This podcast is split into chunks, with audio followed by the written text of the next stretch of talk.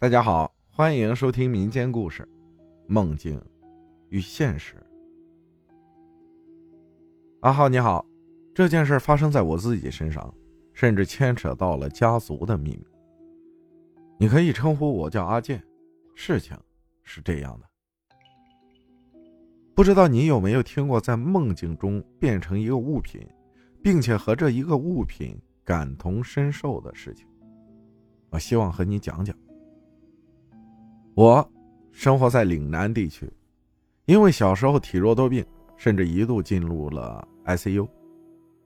家人便去宝林寺为我祈福，一个叫孟参高僧的给了我一块玉佩，叫我一辈子都要带在身边。我的身体素质也意外的好了起来。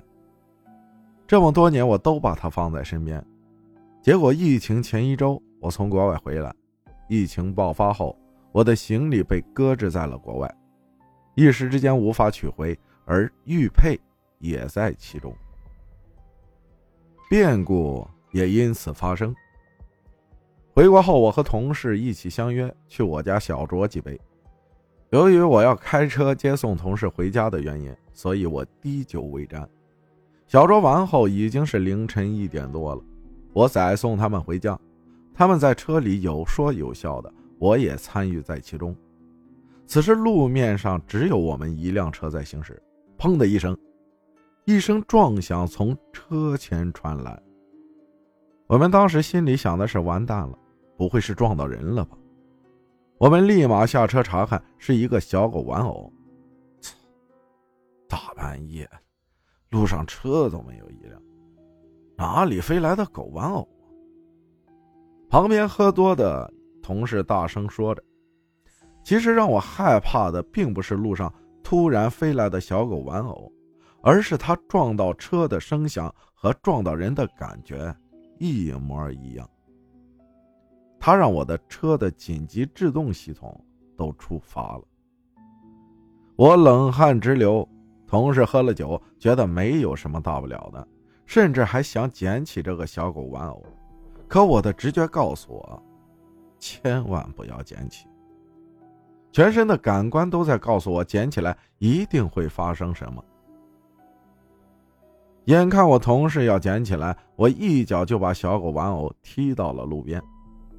走走走，很晚了，等下你们的老婆骂死你们了。我把同事推上车，急忙就把他们送回了家。当我自己回到家的时候，已经是凌晨两点半了。出奇的是，我并没有因为这件事儿而睡得不好，似乎还睡得挺香的。突然之间，没错，就是突然之间，有东西掐住了我的喉咙。我猛地睁开眼，但是眼前并不在我的房间，我的面前是一个小孩，他掐得很用力，我无法挣扎。我看到了自己有两只毛茸茸的前腿，我。是那只玩偶小狗。我面前的孩子似乎觉得掐已经不能满足他了，他拿起剪刀剪开了我的肚子。我真的在经历被剪开肚子一般，这个疼痛我一辈子都不会忘记。剪开之后，他还塞了一个巨大的玻璃珠进去，我的胃瞬间胀满。现实中的我。身体似乎承受不住了，我跳起来就要把塞进我胃里的东西吐出去。正是一颗平时小孩子玩的玻璃球。我蜷缩在浴室不敢动弹，惊魂未定。我马上打电话给家人，让他们过来找我。后续家人急忙赶来，由于疫情进医院十分困难，只好在家休养。一个月后，玉培回来了，整个人安心了许多。故事到这里还没完。我的爷爷在这期间去世了，我和他最后的聊天谈到，其实这件事儿并不出奇。当年你爸爸其实还有一个姐姐，有一个晚上，他大喊救命，说自己变成了一个纸扎人，在被火烧着。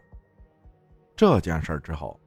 他便一直发烧，直至去世。